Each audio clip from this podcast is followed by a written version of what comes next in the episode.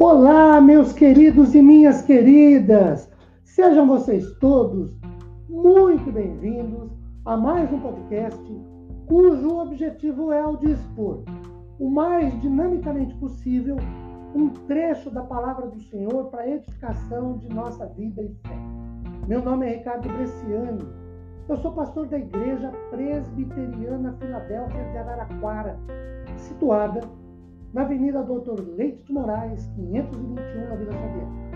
É sempre uma grande alegria levar a todos vocês mais uma reflexão bíblica. Hoje, tendo como base o texto de Mateus capítulo 7, os versículos 15, 16 até o 23.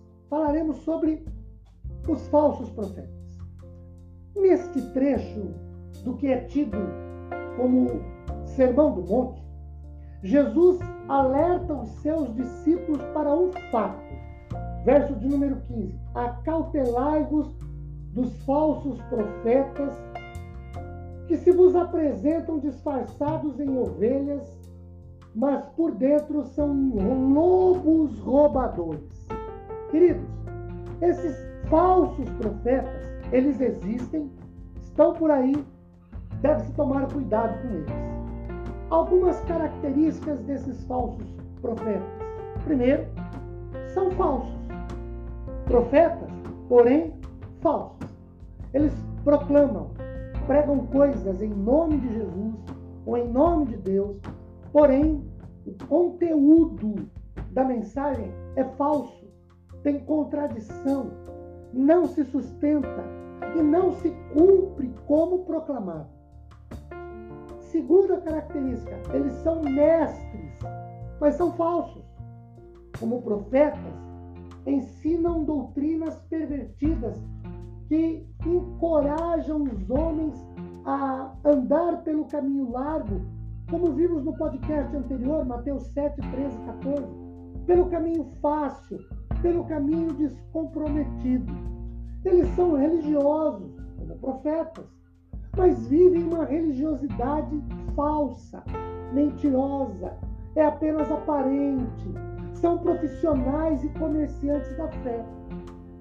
Segundo, se disfarçam como ovelhas, diz o verso 15. Como ovelhas, mas na verdade são lobos vorazes. Eles vivem, andam, falam como ovelhas, mas na verdade as devoram exploram, extorquem, tiram-lhes tudo. Terceiro, tem aparência de espiritualidade. Quando nós lemos, por exemplo, o verso 22, muitos naquele dia hão de dizer: Senhor, Senhor, porventura não temos nós profetizado em teu nome, e em teu nome não expelimos demônio, e em teu nome não fizemos muitos milagres. Percebam essa aparente espiritualidade. Eles confessam que Jesus é o Senhor, de acordo com o versículo 22. Acabamos de ler. Eles profetizam. Eles é, expulsam demônios. Eles até, entre aspas, operalizam milagres. Porém, o que é que eles são? Pessoas que aparentemente têm uma espiritualidade. Agora, como identificar esses tais falsos profetas, lobos vorazes com falsa espiritualidade? Primeiro, nós os identificamos pelos frutos. O verso 16 diz: Pelos seus frutos os conhecereis. Colhem-se porventura uvas de espinheiros ou figos de abrolhos? E o versículo 22: nem todo que me diz Senhor, Senhor, entrará no reino dos céus, mas aquele que faz a vontade de meu Pai que está nos céus.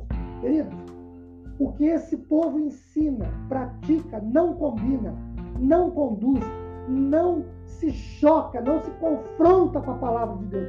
A questão é que, como frutos, às vezes leva um certo tempo para percebermos, mas quando aparecerem, são palavras e comportamentos que nos identificam.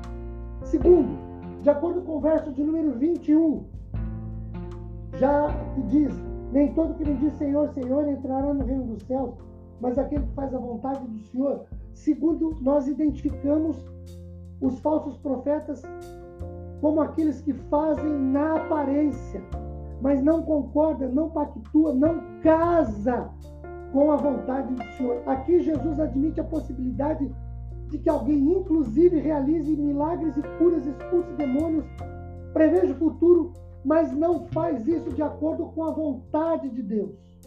Como isso é possível? Assim como existe o certo, existe o errado.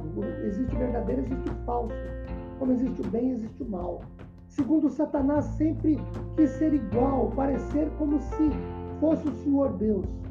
Terceiro, não deixa de ser uma peneira divina. Observemos os frutos das pessoas, suas obras, para ver se bate com a palavra de Deus. Ele nos abençoe. Amém.